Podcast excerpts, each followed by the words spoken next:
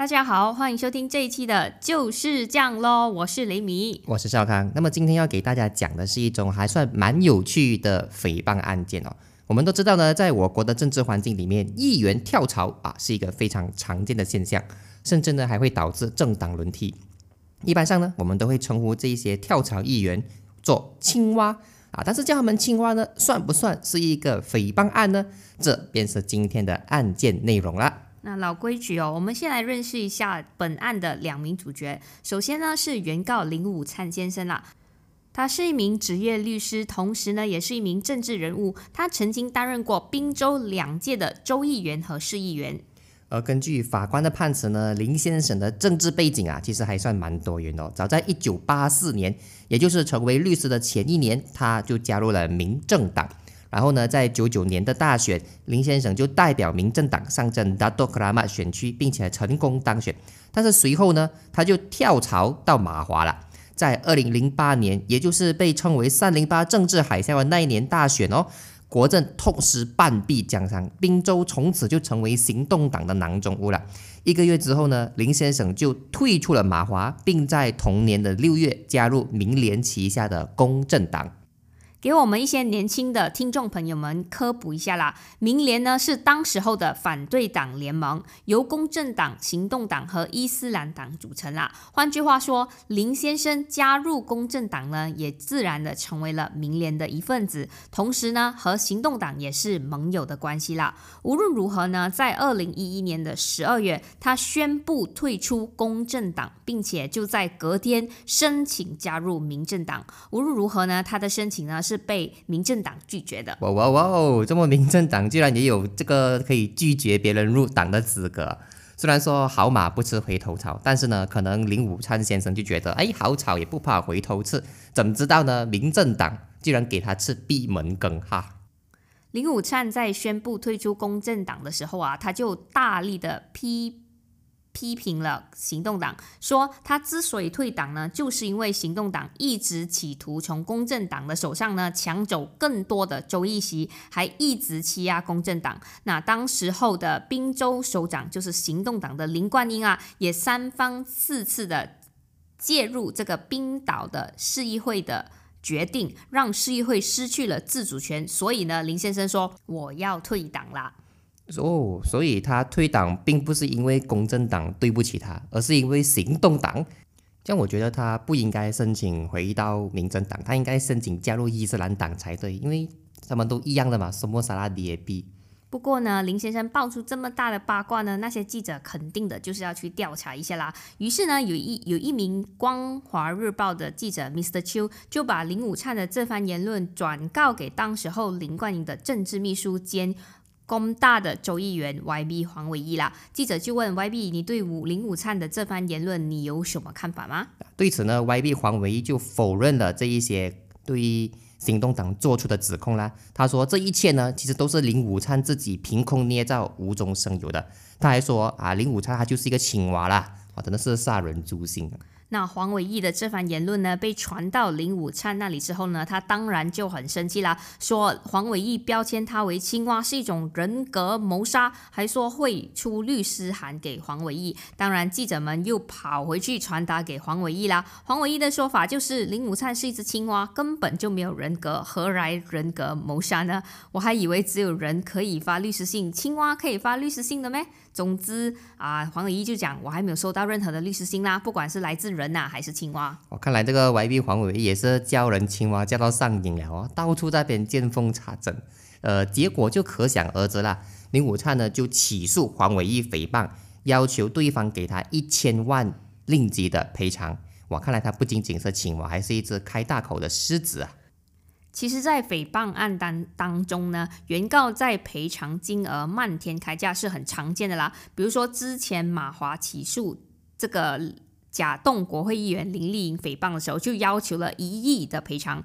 但是，就算你打赢了官司，法官最终还是有他的权限去决定你到底可以拿到多少的赔偿金额啦。不是说你赢了就可以拿到你要的赔偿金额啦。无论如何呢，这一起事件呢，就从两个政治人物的隔空骂战演变成了法庭诉讼案件啦。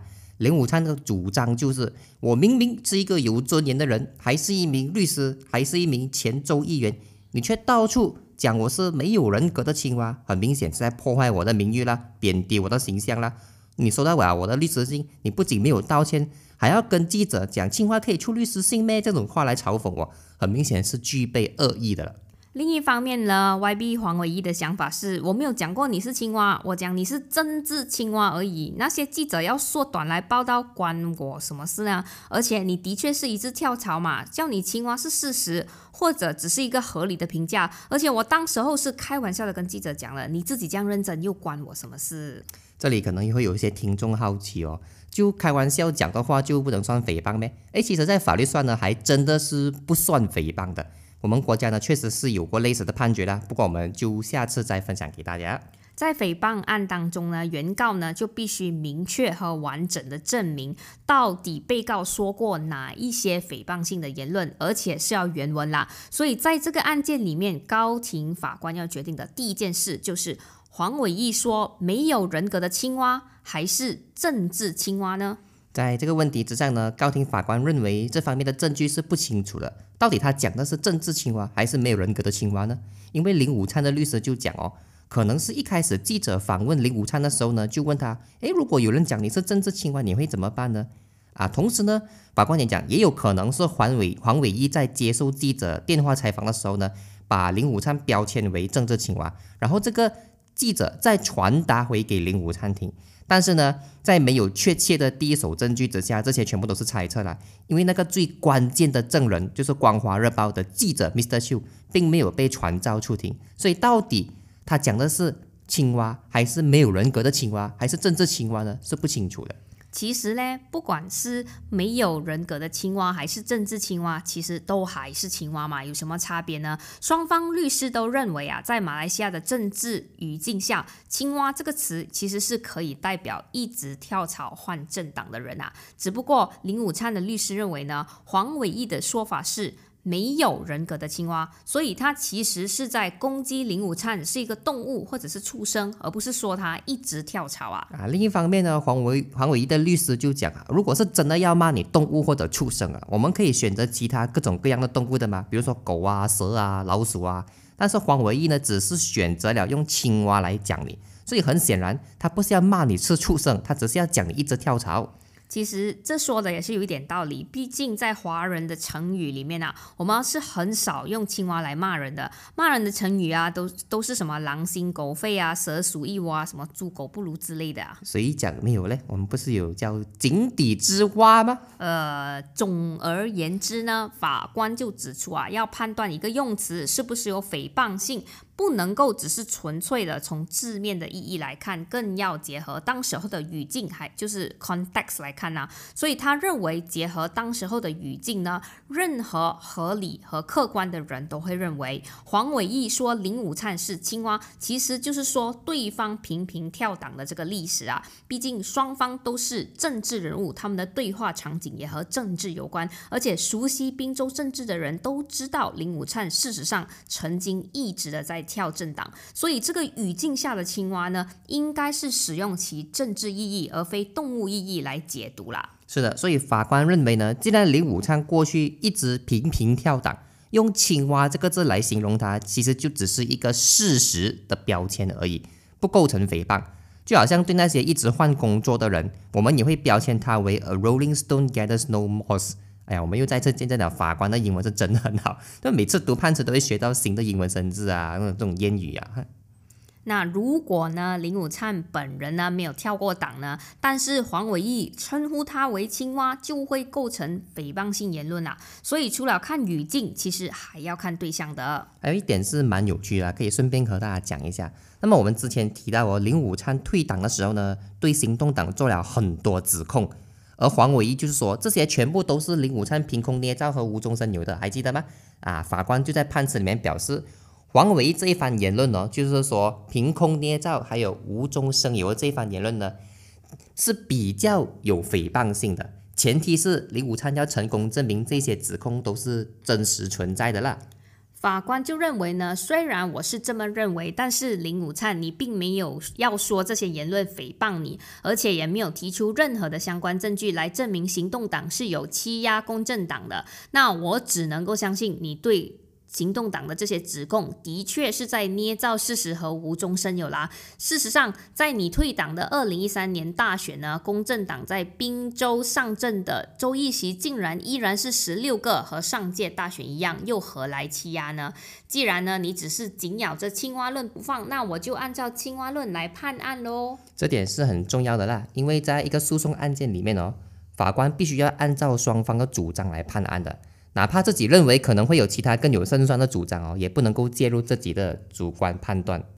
所以显然，法官。并不认为黄伟义的这个言论构成了诽谤，所以林武灿自然的就输掉了这场官司。那既然原告已经输了，通常呢法官是不会再去讨论被告需要赔偿多少钱。但是在这个案件里面呢，法官却非常罕见的表示呢，就算今天林武灿打赢了官司，我也仅仅是会让黄伟义赔偿你七点五万马币而已。毕竟你又不是国会议员，只是一个区区地方议员。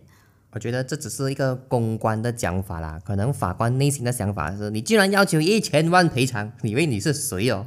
那这个就是少康的猜测，不代表本台立场啦。反正呢，法官的判词是没有这样子写的啦。所以呢，最后高庭宣判败诉的林武灿呢，还要支付黄伟义三万令吉的堂费。而林武灿在之后呢，也没有上诉啦。所以故事到这边就结束了啦。那么从这个案件呢，我们可以知道一件事情哦，就是呃有一些词汇呢，可能你听到人家这样来形容你，你会非常的不爽。但是你自己，我们先要先自己先反思跟检讨一下，他讲的这些话或者这些词汇是不是在描述这一件事实呢？就比如人家讲你是青蛙，我们觉得肯定会不爽。但是自己是不是有频频跳档呢？啊，如果是的话呢，这个案件就已经证明了，呃，讲陈述事实的陈述是不构成诽谤的啦。